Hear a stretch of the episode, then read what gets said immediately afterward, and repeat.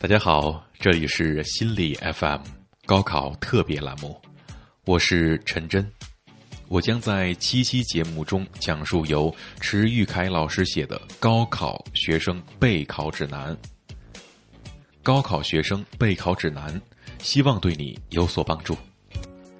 专业开玩笑，开专业的玩笑。本文作者是华南师范大学心理系教授池玉凯老师。文章来源于他的个人网站“世纪心理沙龙”。如果大家想了解更多趣味心理学知识，可以关注新浪微博“池玉凯”。本期我们讲考前要做些什么。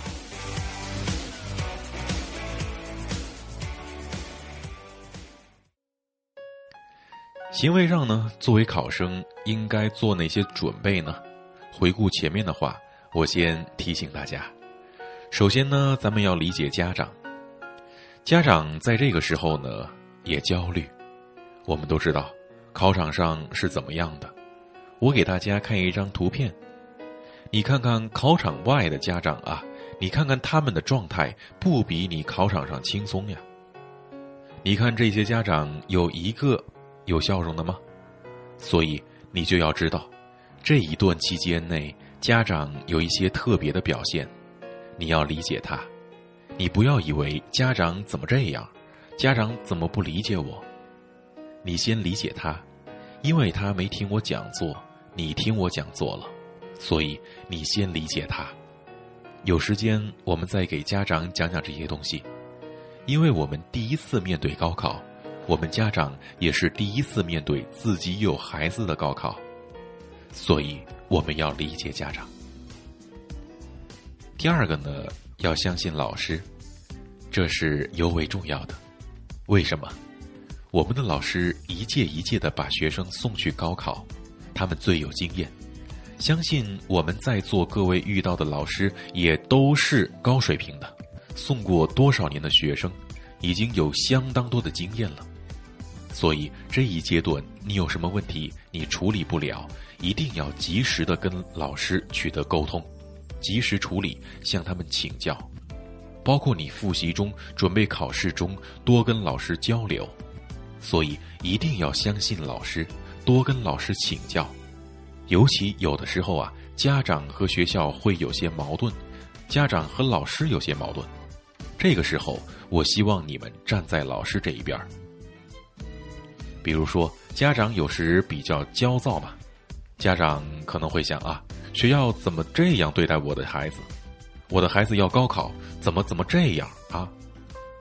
这个时候啊，你要站在老师这一边为什么？对于高考这方面来讲，老师最有经验，他说的办法呀，对你们高考更有利，而你们家长不见得有这样的经验。所以，谁是教育专家啊？我们老师，我们的学校领导。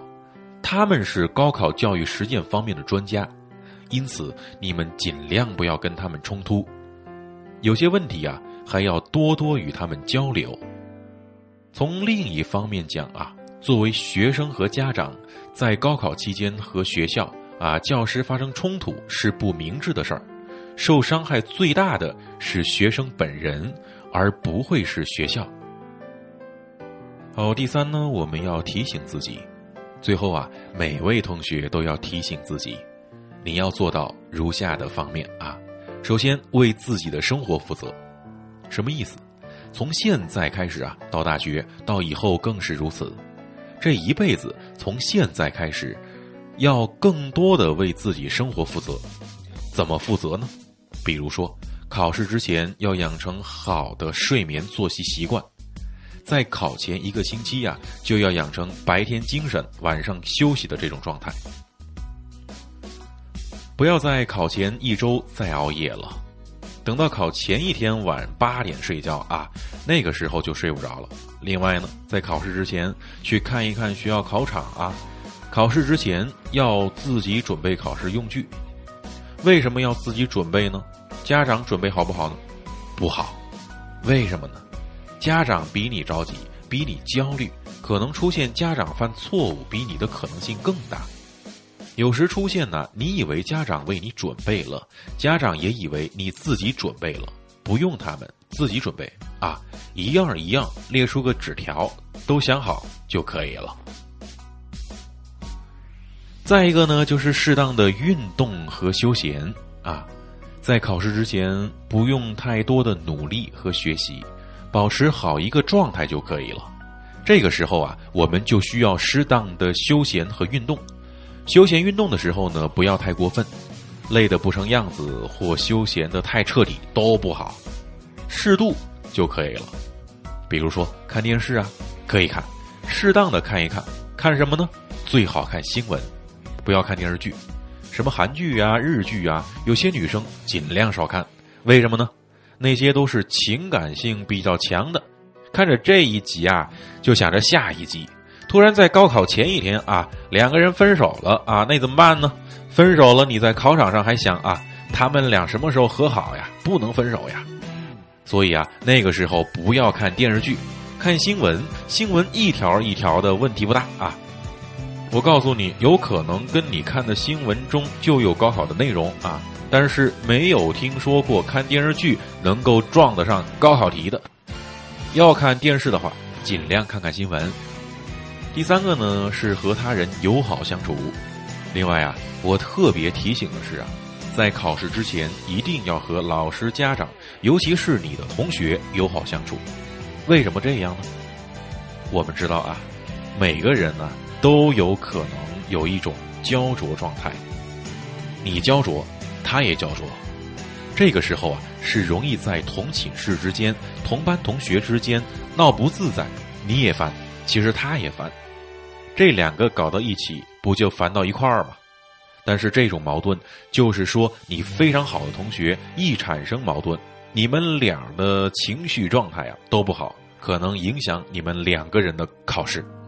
我见过这样的例子，啊，两个女生一直以来是非常要好的朋友。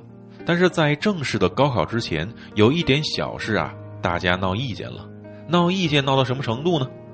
你看着我不顺眼，我看着你不顺眼，我一到班级看到你心里就难受。最后怎么了？一个女生复习不下去了，回家了，最后连高考都没参加。另外一个女生参加了高考，参加是参加了，但是她的考试成绩啊，照平时要下降很多。虽然后来啊，他们冰释前嫌，但毕竟在高考这个问题上，彼此留下了终生的遗憾。所以在这个时候，我需要告诉大家的是，在备考期间，大家都处在一种焦灼状态，老师可能情绪不好，周围同学可能情绪不好，尤其我们过集体生活的，一个集体生活有好多人。这个时候啊，别人说梦话，你都觉得烦，因此备考的时候也是周边矛盾容易多发的时候。而我在这里提醒各位的是啊，此时你的人际矛盾往往不是你们真的内心深处的一种冲突，而很大原因上是由于高考惹的祸。清楚了这一点，我们在面对备考期间的人际关系问题的时候啊，不要自己独自支撑。还要和老师、同学多做一些沟通，多做交流，所以一定要处理好同学们之间的人际关系。第四点呢，咱们要谈的是，出点问题并不可怕。同学们，高考的时候呢，虽然我们做了这样或者那样的准备，但是在考场那一刹那，在考试的那几天内，还有可能出现问题，是你没有预料到的。比如说啊，有的人考试前一天睡不着觉了，考试前几天我胃不舒服，肚子疼，感冒了，怎么办呢？我告诉你，作为年轻人，考试前几天出了点问题并不可怕。为什么？比如说啊，考试之前睡不着觉，第二天能不能影响考试呢？影响不了。年轻人精力非常旺盛，一两宿睡不好觉，一点问题都没有。为什么我敢这么肯定的告诉你呢？我自己当年高考前一天晚上就没睡着觉啊！不光是我自己，相信很多当老师的人，你问问他们，高考那一天可能也没睡好，但是考的也不错呀。所以高考前一天睡不好觉问题不大。另外，感冒了肚子疼，影响不影响你考试呢？不影响。感冒是身体有病菌啊，不是你大脑发炎，是不影响大题的。一般的问题都不会影响的，即使出了点这个问题，也并不可怕。你不要怕，该答就答，一样可以答出好成绩。有的考生坐着担架也去答，也能考上大学，对不对？所以你不要怕出问题。心理学有一个效应啊，就是自我设限效应。什么叫自我设限效应呢？就是人有的时候啊，为了保持自己的自尊心，怕别人说你不好，会有意无意的为自己做某些事情设定一定的障碍啊。